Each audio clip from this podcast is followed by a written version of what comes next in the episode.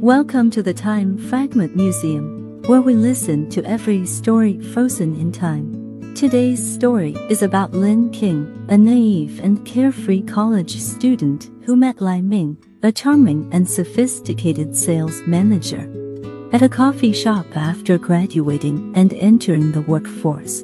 They talked for an entire afternoon and found they had a lot in common. Lai Ming asked for Lin King's contact information, and she happily agreed, thinking this could be the start of a great relationship.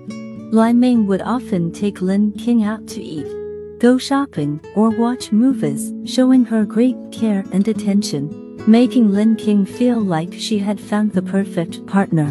Lin King gradually fell in love with this person who made her feel happier than ever before.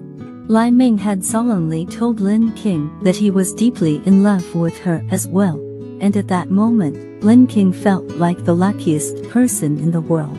Lin King's best friend Xiao Yu had always expressed her blessings for Lin King's new relationship, but Lin King felt that Xiao Yu was a bit shy and awkward in front of Lai Ming, and she didn't think much of it at first. Six months later, Lai Ming became less and less in contact with Lin King, and they saw each other less and less frequently. Lin King understood that he was busy with work, but she had a vague feeling that something was wrong. One day, Lin King decided to confront Lai Ming.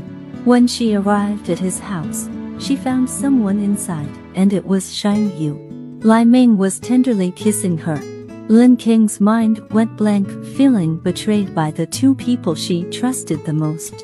She rushed in and had a big fight with Lai Ming and Xiao Yu, then immediately left, feeling like she was on the verge of collapse. Lin King didn't understand what was lacking in her self-th.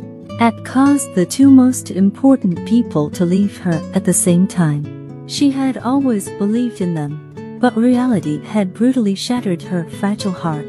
Everything was just her own wishful thinking and naivety. She never expected such an outcome.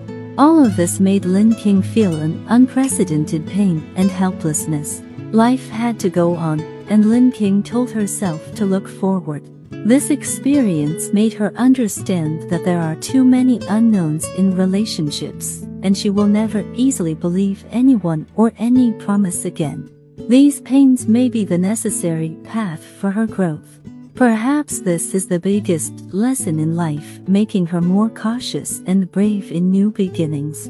Lin King believes that her happiness will eventually come. Maybe she really can live well alone. Let time fade that period of time. It may not be the most important meaning in her life, but it has always been a witness to her growth. Everyone will encounter various pains in life, no matter how difficult they are to bear. But Lin King will try to live well and turn the page of her life.